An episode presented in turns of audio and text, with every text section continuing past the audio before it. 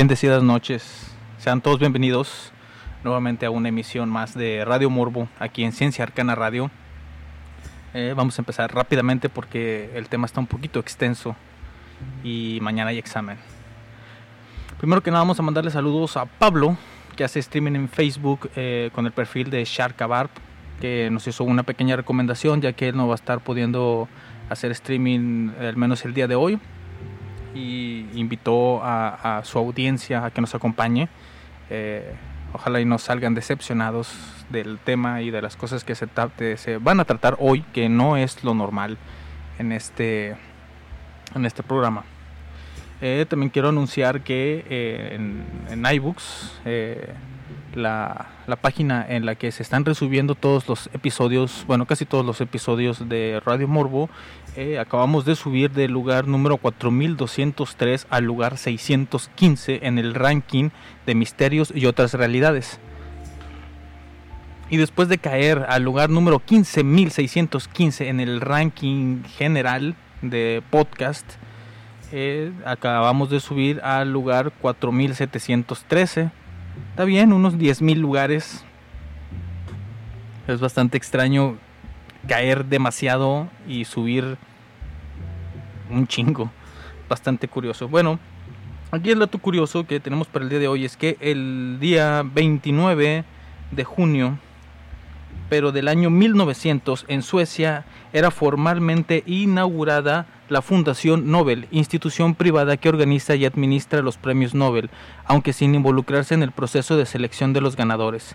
Su fundación obedece a la última voluntad del inventor, Alfred Nobel, creador de la, de la dinamita, que dejó expresas instrucciones de que su fortuna fuera destinada a la creación de un premio que reconozca la investigación sobresaliente y la contribución notable al bien de la sociedad. Si bien eh, Nobel indicó su deseo de premiar lo más destacado de la física, la química, la fisiología o la medicina y la literatura. A partir de 1968 se instauró el Premio Nobel de Economía, creado por iniciativa del Banco Central de Suecia en su aniversario número 300. Además de los premios eh, homónimos, la Fundación Nobel se encarga de la organización de los simposios Nobel, conformados por una serie de disertaciones y conferencias en las que se discuten los avances científicos más notables, así como temas de relevancia sociocultural. Todo bastante, bastante interesante para la gente que les llama la atención todo eso. Eh, ya con el, el, tema del día de hoy, eh, vamos a viajarnos, vamos a viajar un poquito, un poquito hacia el pasado aquí en México. Eh, vamos a hablar, vamos a comenzar. Desde los primeros días del gobierno, el presidente Luis Echeverría Álvarez anunció reformas de apertura democrática en el país. Inmediatamente permitió el regreso de algunos líderes de movimientos estudiantil de 1968 exiliados en Chile y la excarcelación de muchos otros presos desde hacía dos años en abril de 1971 la prensa habló de próximas reformas educativas y pronto resurgieron en el ámbito político personajes como José Revueltas y Eberto Castillo, encarcelado dos años y medio atrás. Los estudiantes estaban entusiasmados y creyeron que habrían oportunidades para regresar a las calles a manifestarse en contra del gobierno. El conflicto en la Universidad Autónoma de Nuevo León les dio una razón más para hacerlo. A finales de 1970, profesores y estudiantes de la universidad presentaron una ley orgánica que proponía un gobierno eh, paritario y el 20 de febrero de 1971 llegó Héctor Ulises Leal Flores a la rectoría bajo esta nueva ley. El gobierno estatal en desacuerdo redujo drásticamente el presupuesto, lo que disgustó a los universitarios y obligó al Consejo Universitario a aprobar un nuevo proyecto de ley que prácticamente suprimía la autonomía de la institución. Los universitarios comenzaron una huelga y se pidió solidaridad a las demás universidades del país. La Universidad Nacional Autónoma de México y el Instituto Politécnico Nacional inmediatamente respondieron y los estudiantes convocaron a una manifestación masiva en apoyo a Nuevo León el día 10 de junio. El 30 de mayo, el gobernador de Nuevo León, Eduardo A. Elizondo Lozano, renunció como parte del programa de conciliación de la Secretaría de Educación Pública, y el 5 de junio entró en vigor una nueva ley orgánica que resolvía el conflicto. Los estudiantes capitalinos, pese a ello, decidieron manifestarse, aun cuando las demandas no eran claras. El Comité Coordinador de Comités de Lucha, eh, o conocido como el COCO o COCO, estaba dividido. Había quienes pensaban que la marcha era inútil y solo provocaría al gobierno. Sin embargo, la mayoría la apoyó, arguyendo que había muchos problemas más sin resolver.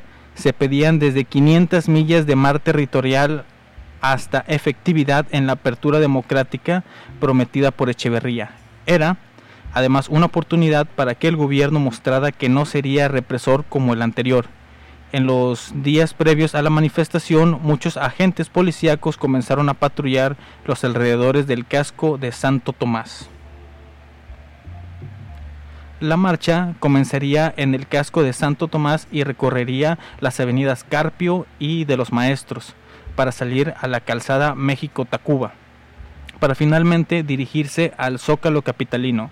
Las calles que desembocaron a la Avenida de los Maestros estaban bloqueadas por granaderos y agentes policíacos, los cuales impidieron el paso de los estudiantes. Asimismo, también había tanques antimotines a lo largo de la Avenida Melchor Ocampo, junto con transportes del ejército, los cuales se ubicaban cerca del colegio militar y transportes de granaderos en un enorme contingente policíaco en el cruce de las avenidas Melchor Ocampo y San Cosme un grupo de choque entrenado por la Dirección Federal de Seguridad y la CIA, conocido como Los Halcones, los cuales vinieron en camiones y camionetas grises y transportes de granaderos, atacó brutalmente a los estudiantes desde las calles aledañas a la Avenida de los Maestros, y después de que los granaderos abrieran sus filas, los paramilitares venían armados con varas de bambú, palos de kendo y porras por lo que en su principio fueron fácilmente repelidos por los estudiantes.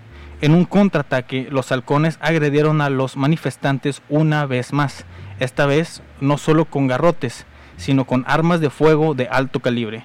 Los estudiantes, por su parte, intentaron inútilmente esconderse eh, de los agentes armados. La policía no intervino y permaneció como espectadora, permitiendo la masacre. El, tiroteo se prolongó por varios minutos, durante los cuales algunos transportes daban apoyo logístico al grupo paramilitar, eh, dotándolo con armas y transportes improvisados, como lo fueron automóviles privados, camionetas, patrullas policíacas e incluso una ambulancia de la Cruz Verde. Los heridos fueron llevados al hospital Rubén Leñero, pero fue inútil pues los halcones llegaron al nosocomio y ahí dieron remate a los jóvenes aún en el quirófano. Además de intimidar a los internos y al personal médico, el número de muertos fue cercano a 120, entre ellos un muchacho de 14 años, Jorge Callejas Contreras. Esa misma noche, elementos del ejército resguardaron el Palacio Nacional y el entonces presidente Luis Echeverría anunció una investigación sobre la matanza y afirmó que castigarían a los culpables. Alfonso Martínez Domínguez, regente de la ciudad, y Julio Sánchez Vargas, procurador general, negaron que hubiera halcones, y los jefes policíacos culparon a los estudiantes de haber creado grupos extremistas dentro de su propio movimiento, quienes finalmente habrían atacado a sus compañeros. Pasó una semana hasta que el coronel Manuel Díaz Escobar entonces subdirector de servicios generales del Departamento del Distrito Federal, aceptara que lo sabía, o sea, el grupo paramilitar, pero no los involucró en la masacre. El alto número de periodistas agredidos y de evidencia gráfica de los sucesos logró que la prensa contradijera la versión oficial del gobierno y aceptara la existencia del grupo. Martínez Domínguez entregó su renuncia a Echeverría el 15 de junio, pues estaba convencido de que los manifestantes habían sido provocados, entre otras cosas, para que el gobierno tuviera un pretexto y se deshiciera de él. Así y todo, durante años Martínez Domínguez recibió el apodo popular de Don Alconso, ya que formalmente se le conocía como don Alfonso, en alusión a la matanza del jueves de Corpus. El terrible saldo de la manifestación desanimó a muchos estudiantes, pero también propició que se radicalizaran otros más, quienes más tarde formarían parte de las organizaciones guerrilleras urbanas. Los estudiantes en 1971 demandaban especialmente la democratización de la enseñanza, el control del presupuesto universitario por los alumnos y profesores y que éste representara el 12% del Producto Interno Bruto así como libertad política donde obreros, campesinos, estudiantes y, e intelectuales gozaran de libertades democráticas reales y controlaran el régimen social. Educación de calidad para todos, en especial para campesinos y obreros, y mayor importancia y respeto a la diversidad, a la diversidad cultural mexicana estricta apertura democrática, apoyo a la vida política sindical de los obreros y fin de la represión por parte del gobierno. Estas y otras expresiones de la oposición empezarían a canalizarse años después a través de la reforma política de 1977, impulsada por José López Portillo, desde las entrañas del régimen y que terminaría con la razón de ser de las guerrillas y la clandestinidad política. Durante años, varios grupos guerrilleros hicieron hincapié, incluso llegaron a aclamar ataques vengando a las víctimas de la masacre, siendo una justificación para atentar contra la propiedad privada o las fuerzas gubernamentales. En 2005 se debatió en México si los delitos cometidos en este hecho deberían considerarse prescritos o si podían ser aún juzgados los responsables eventuales ya que para algunos la responsabilidad de Echeverría nunca se aclaró por estar protegido por la ley. El 29 de noviembre del 2006 se declaró responsable a Luis Echeverría Álvarez, así como su formal prisión por estos hechos, revocando la decisión previa del 8 de julio que había declarado prescritos los delitos de genocidio. En el 2009, Luis Echeverría fue exonerado al no encontrarse suficientes pruebas en su contra todo esto que les acabo de platicar eh, básicamente es una introducción a lo que estaba calentando el ambiente en la juventud mexicana, pues no solo en la juventud, sino en la mayoría de las personas que estaban atentas a la política de aquel entonces. Este, y ahorita eh, les contaré a qué fue a desembocar todo esto que sucedió eh, muy más específicamente este día eh, la masacre de Corpus. Así que, pues, para empezar, les vamos a, les voy a dejar una pequeña canción de The Beatles con Don't Let Me Down. Así que disfrútenla. Radio Morbo is on air.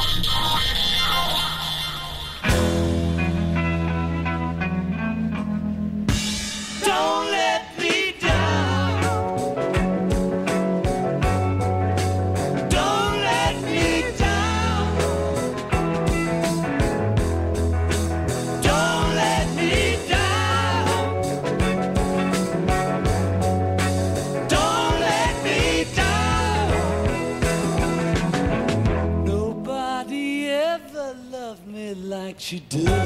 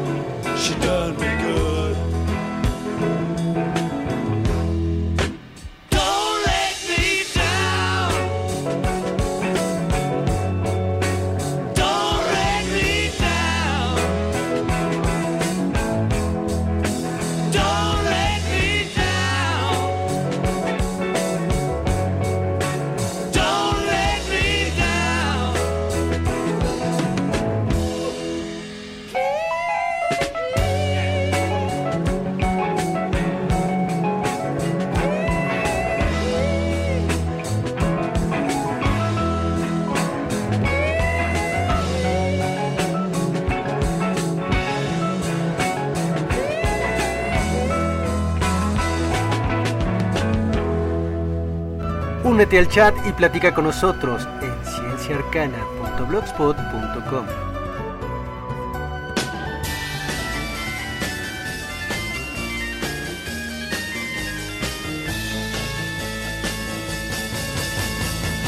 That it would be untrue.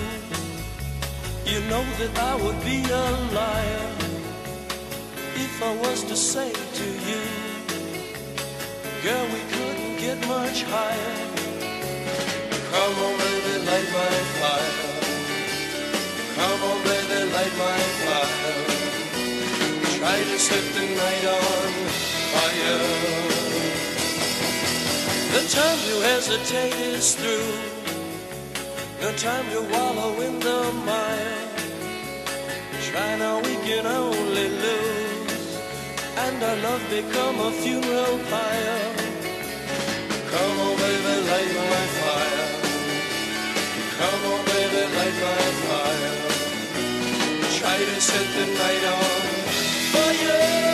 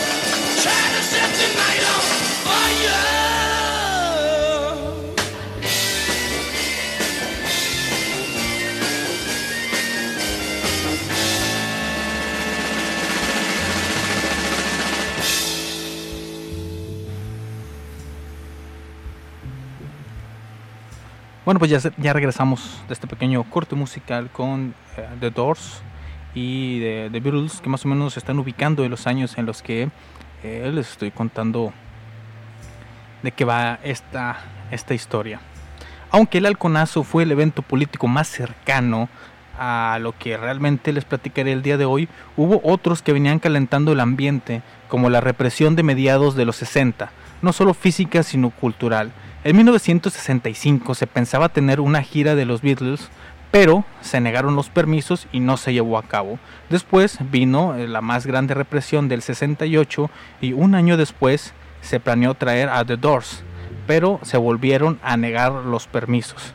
Hay una nota de color de esta época, eh, ya que se cuenta que el hijo de Díaz Ordaz, eh, Alfredo Ordaz, me imagino, se le contribuye, se le atribuye haber llevado a Jim Morrison a Los Pinos y fumar marihuana con él. Pero el presidente los encontró y los echó del lugar de ahí donde estaban. Un dato bastante curioso. Entonces, llegó el gobierno de Luis Echeverría Álvarez. Eh, y se dio eh, el hecho que les conté anteriormente, lo que fue el, el halconazo. Y entonces eso fue lo que dio fruto al evento que realmente vino a cambiar a México para siempre. El Festival Rock y Ruedas de Avándaro, conocido como el Festival de Avándaro o simplemente como Avándaro. Fue un histórico festival de rock mexicano llevado a cabo el 11 y 12 de septiembre de 1971 cerca del club de golf Avándaro y su lago, en el asentamiento de Tenantongo, a 5 kilómetros del pueblo del Valle de Bravo en el Estado de México. Es reconocido como quizá el mayor concierto de rock en la historia de la cultura mexicana. El festival, producido por la compañía promotora Go SA, de los hermanos Eduardo y Alfonso López Negrete, el ejecutivo de McCann Erickson y promotor deportivo Justino eh, Compeán Palacios y el productor de Telesistema Mexicano Luis de Llano Macedo. Ocurrió en el pináculo del movimiento contracultural conocido como La Onda, celebrando la vida, la paz, el amor, la ecología y las artes en general. El festival ha sido comparado con el Festival de Woodstock de Estados Unidos por su música psicodélica, arte contracultural, uso abierto de drogas y ejercicios del amor libre. Calificado como un evento sin precedentes en la historia de México, 12 actos fueron contratados por la agencia Arte, eh, propiedad de los promotores musicales Armando Molina Solís y Waldo Tena. Pero debido a la enorme cantidad de asistentes, un total de 18 actos se presentaron eh, en el escenario al aire libre durante el lluvioso fin de semana por espacio de dos días con una audiencia de entre 100.000 a 500.000 asistentes, aunque creo yo que según ciertos artículos que vi, la cantidad más precisa fueron 150.000 asistentes.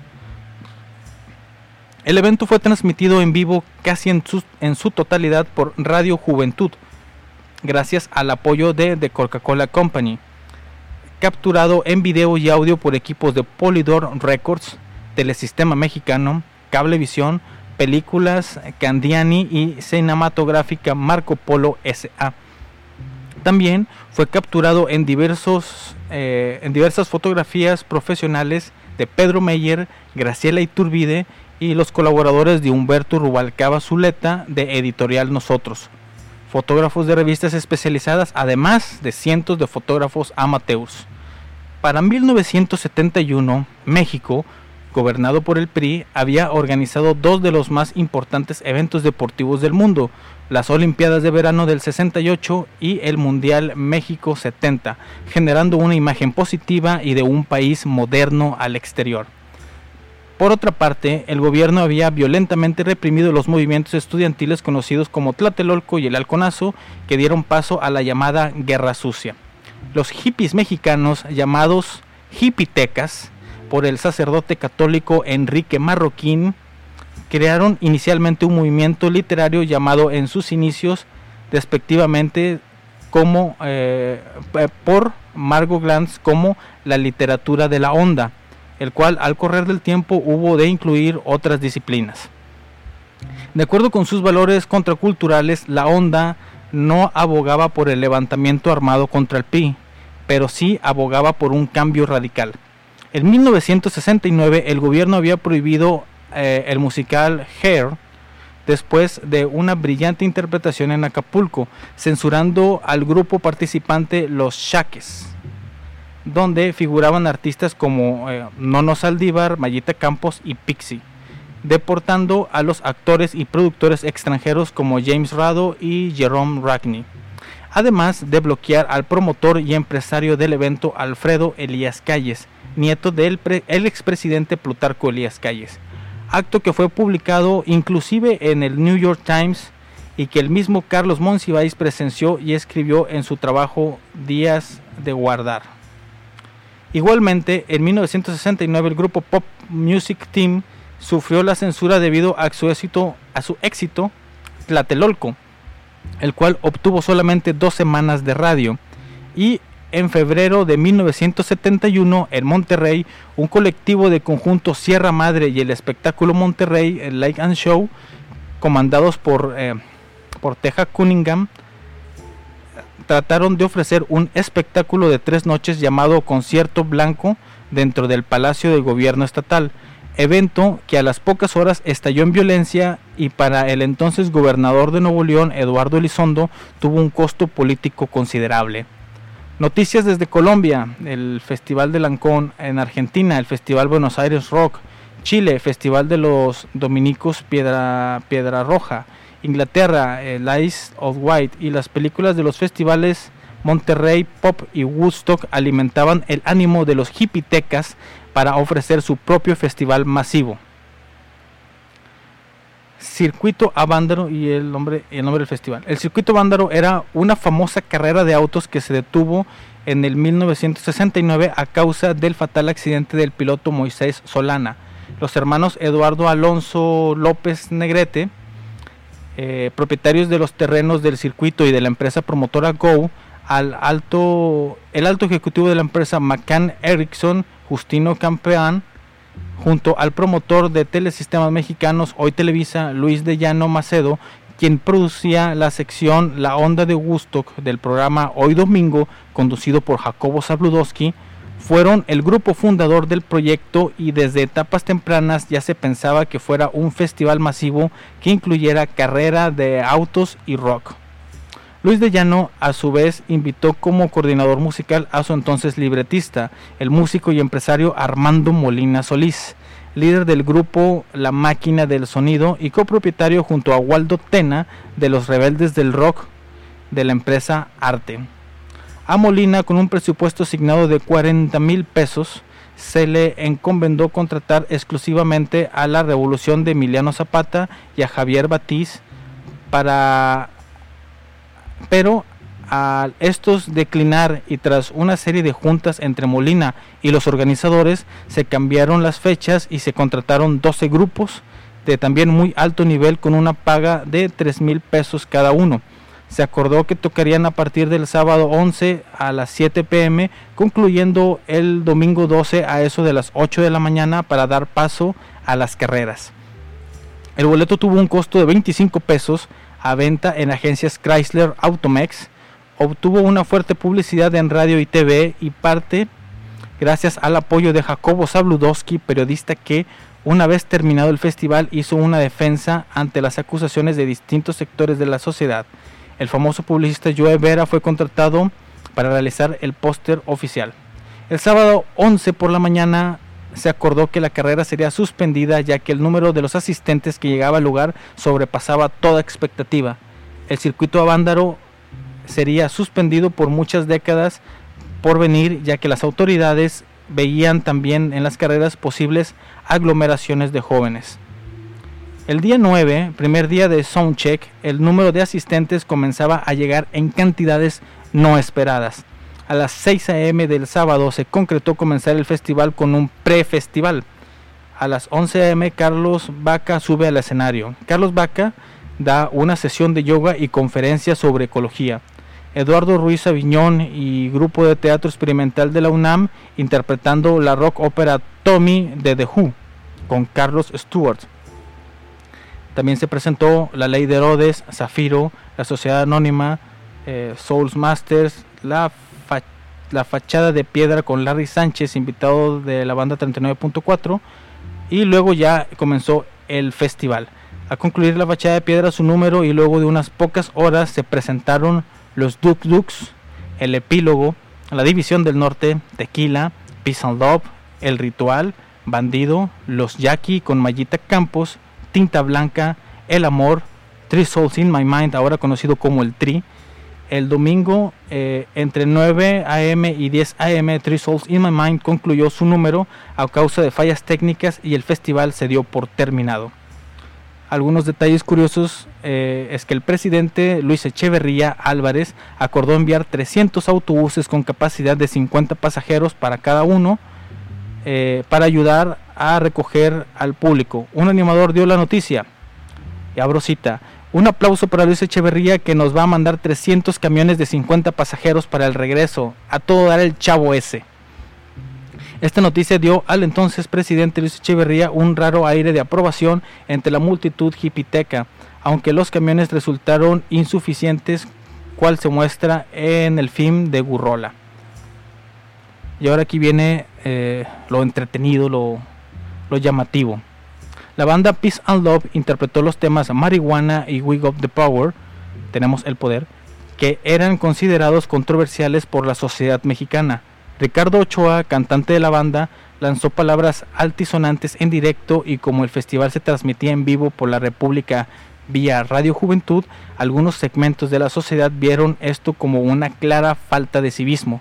Las palabras altisonantes por estar prohibidas en estar en radio y TV, marihuana por abogar en pro del estupefaciente y tenemos el poder por una supuesta relación al movimiento subversivos.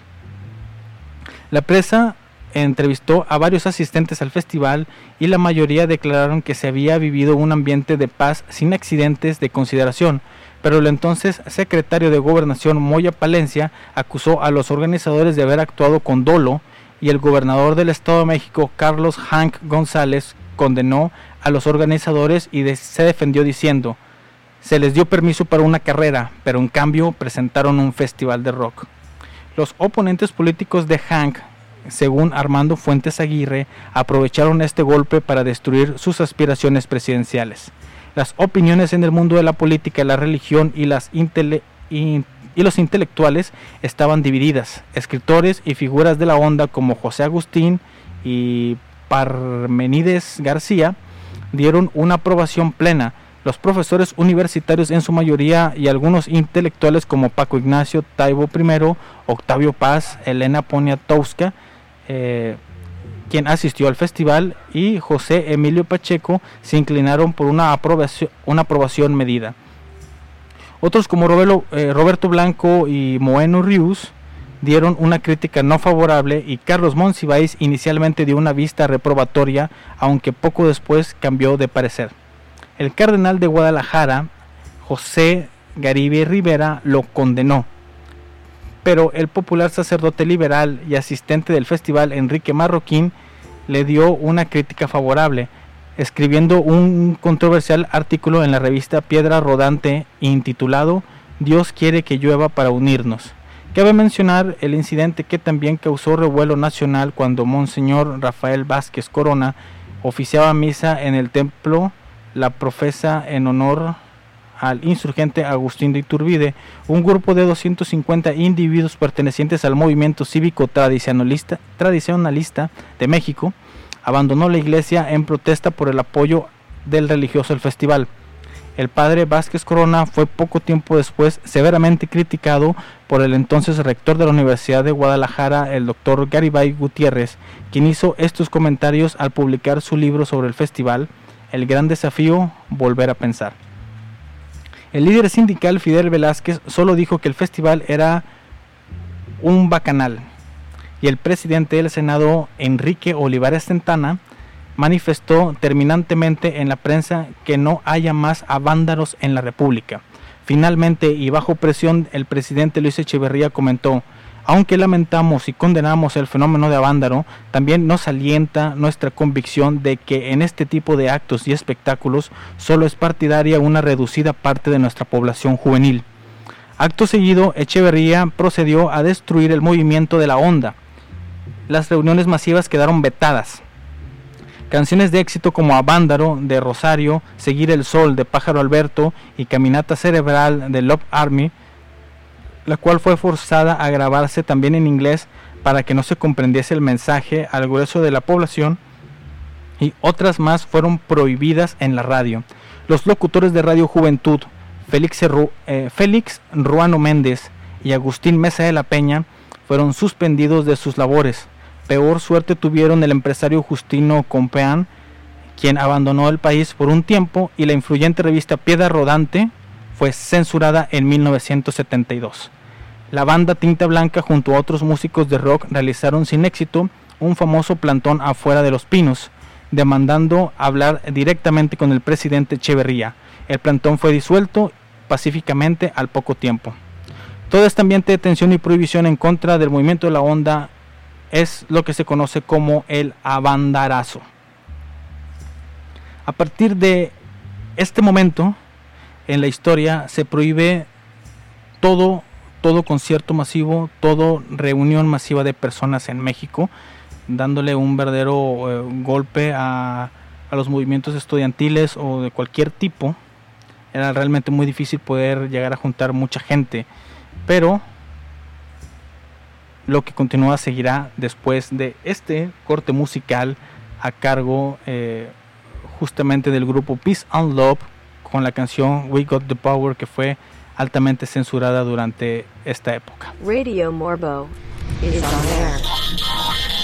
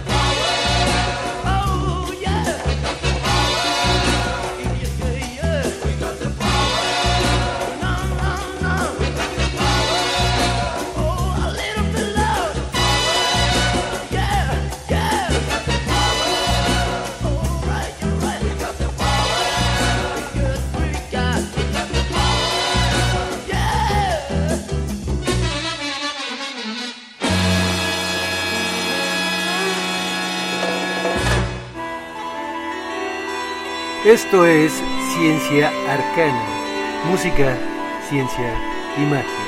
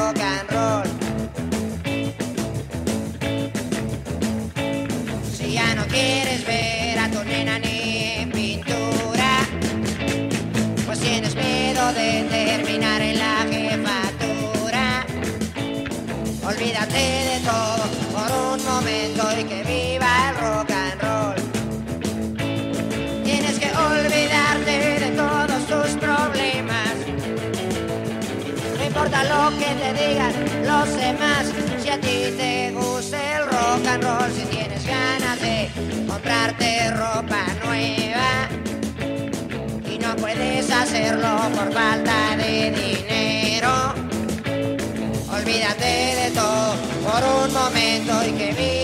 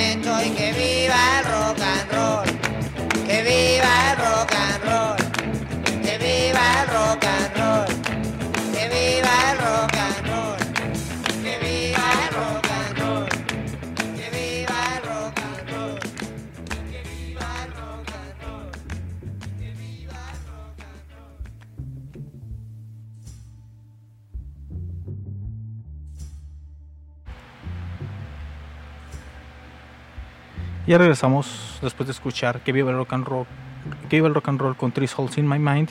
Eh, quería incluir una canción de Tinta Blanca, ya que realmente son muy buenas, pero eh, lamentablemente los audios están terribles, se escuchan súper mal y pues por eso decidí sacarlas de la lista. Aunque eh, si gusten escucharlos, eh, busquen como Tinta Blanca. Es un grupo muy bueno y uno de los más representativos de todo este movimiento que sucedió. Fue el que hizo el, el, paro, eh, la huelga enfrente del Palacio Nacional, creo. Y pues fueron de los que más apoyaron el movimiento del rock. Pero bueno, vamos a acabar rápido porque todavía nos queda un buen de historia. Ya es eh, el último tramo de este capítulo. eh, que espero y con su apoyo en algún momento tengamos la segunda parte. Porque va a quedar un poquito inconcluso, aunque va a tener un buen final. Eh, pero espero y ver el apoyo de la gente para poder continuar con esta fabulosa historia del rock en México. Con antecedentes políticos recientes de la época de finales de la década de los 60 y principios de la década de los años 70, el gobierno de México se mantuvo renuente a permitir a la gente reunirse en grandes agrupaciones después de eventos históricos como el mitin de Tlatelolco, el Festival del Rock y Ruedas de Avándaro y pues obviamente la que mencioné al principio, el Halconazo bajo la presidencia de Gustavo Díaz Ordaz y de Luis Echeverría respectivamente. Los permisos de conciertos a gran escala no se concedían fácilmente o eran denegados, no únicamente por el temor de un gobierno a las reuniones numerosas, sino también porque la misma época en la que conciertos de magnitudes que incluían los millares de personas se habían iniciado prácticamente dos décadas pasadas con la llegada exitosa del cuarteto británico de The Beatles a Estados Unidos de Norteamérica. La triste e incomprensible renuncia de las autoridades de todos niveles a permitir este tipo de espectáculo nos privó de presenciar a bandas sesenteras como Deep Purple, Led Zeppelin, Bob Dylan, The Who, entre otras. Ya que las bandas rockeras internacionales optaron por realizar giras por Asia, sobre todo Japón, Europa y Norteamérica, al saber el tipo de trabas burocráticas y el clima represivo que se vivía en nuestro país y en Latinoamérica en general. Así llegamos al 9 de octubre de 1981, cuando en el Estadio Universitario de Monterrey se presenta Queen. Fue el primer concierto de gran magnitud celebrado no solo en Monterrey, sino en todo el país, teniendo como único antecedente el legendario Festival de Avándaro. Con estos antecedentes, la banda británica integrada por Brian May, Roger Taylor, eh, John Deacon y Freddie Mercury pudo ser traída a nuestro país en 1981. El grupo se encontraba en plenitud, siendo en ese momento el más popular y taquillero en el mundo. La gira en cuestión llevaba por nombre The Game Tour, puesto que se encontraban promocionando el álbum del mismo nombre en el cual se incluían canciones del tamaño de Another, Another One by the Dust y Crazy Little Thing Called Love. Eh, y creo, no estoy muy seguro, pero creo que fue una de las giras más largas de Queen, en la cual barrieron con Europa, Estados Unidos, Latinoamérica y Japón.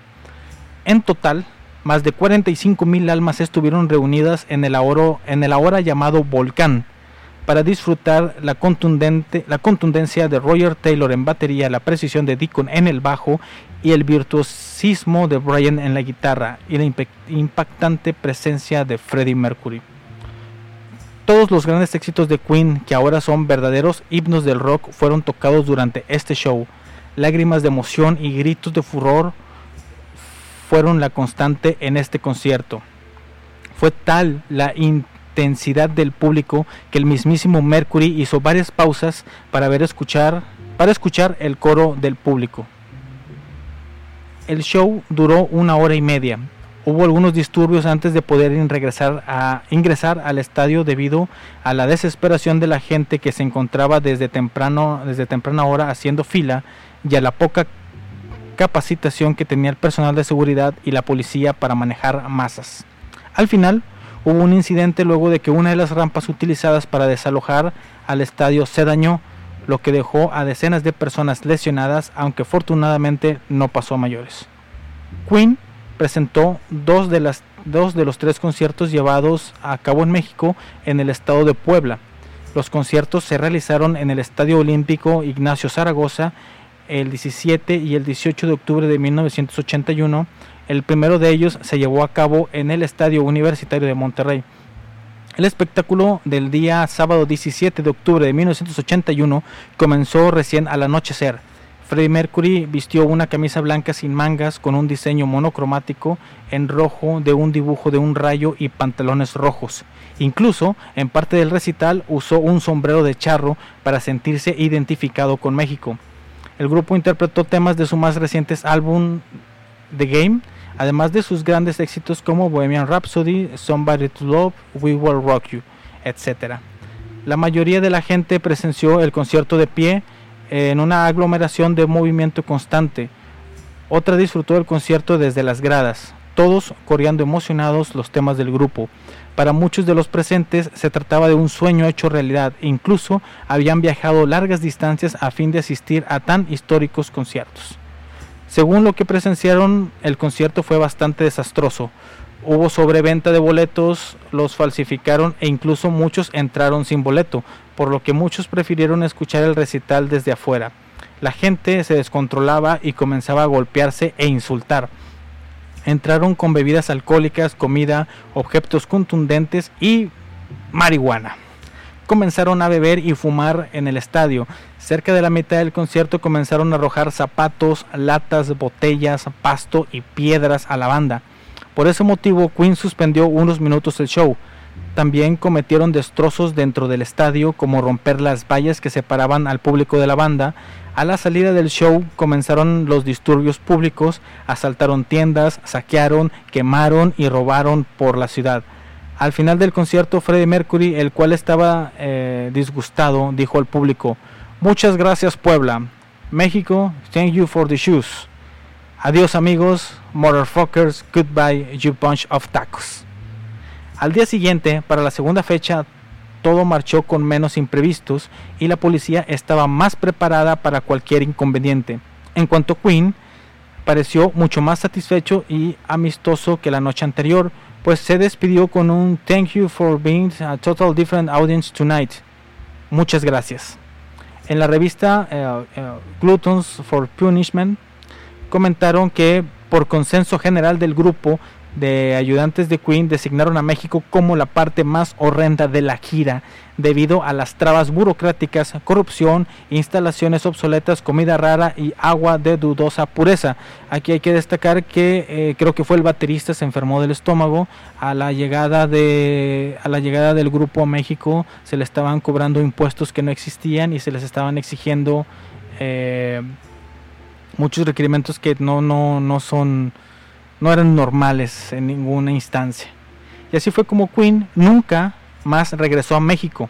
Pero ese hecho nos permite hasta hace unos meses, por obvias razones, disfrutar de grandes conciertos y eventos internacionales y muchísimos festivales de música que no importa el género que más te guste, están cimentadas en el movimiento del rock. Ahora escucharemos algunos fragmentos del concierto de Montreal perteneciente a la misma gira y mismo año que lo vivido en México. Vamos a tener a eh, Bohemian Rhapsody, We Will Rock You y We Are the Champions con, icónico, con el icónico cierre del grupo de God Save the Queen. Y a partir de... Es exactamente las mismas canciones, son exactamente el mismo año, 1981, pero eh, las grabaciones que se tienen de esas fechas aquí en México me hubiera gustado tenerlas. La verdad son muchos, eh, eh, muchos mix y se escucha muy mal. Así que prefería esta versión canadiense que está mucho mejor grabada. Así que disfrútenla. Radio Morbo.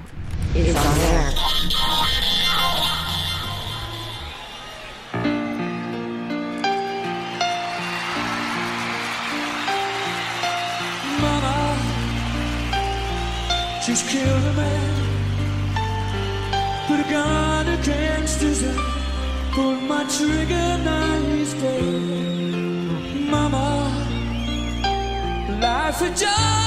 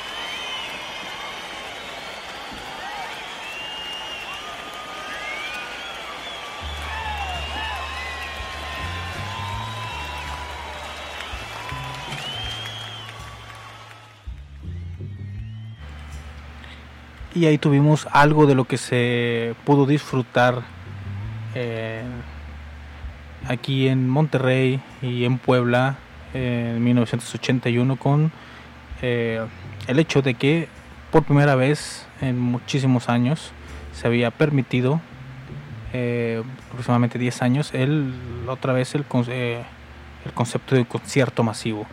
A partir de aquí eh, empieza a haber otra vez el crecimiento del rock nacional e internacional que empezaron a visitarnos y básicamente todo desemboca en festivales como el Vive Latino, eh, como el Pal Norte y todo ese tipo de conciertos que también vienen artistas de diferentes lados del mundo a visitarnos, todo gracias a esta pequeña apertura que se dio y a toda la gente que falleció en su momento en, represión del gobierno en su momento. Hay que agradecer. Ahorita lamentablemente no podemos tener esas facilidades por todo lo que está sucediendo con el virus, pero hay que pensar un poquito hacia atrás. En algún otro episodio que no es el que sigue, va a haber una segunda parte en la cual hablaré del crecimiento del rock nacional y eh, obviamente la avanzada regia. Y eh, la avanzada regia subterránea que se vivió en su momento.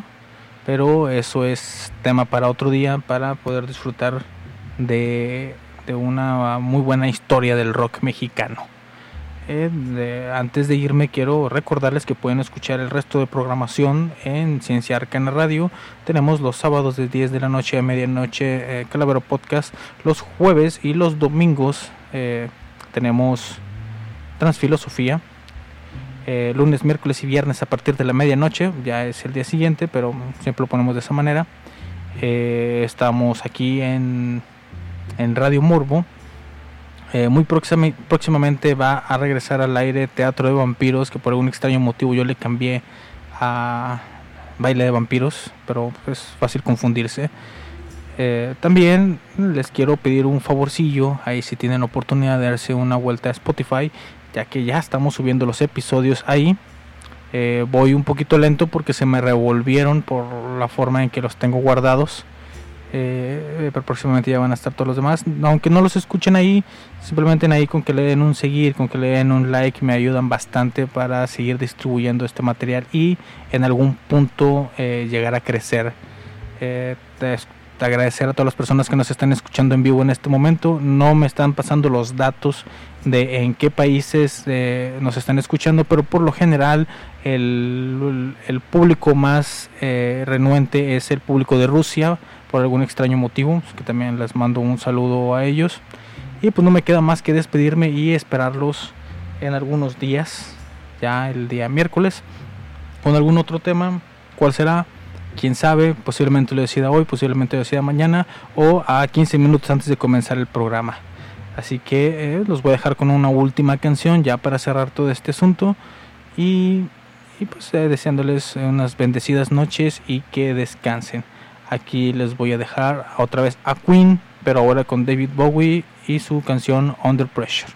Que tengan bendecidas noches. Hasta luego. Radio Morbo is.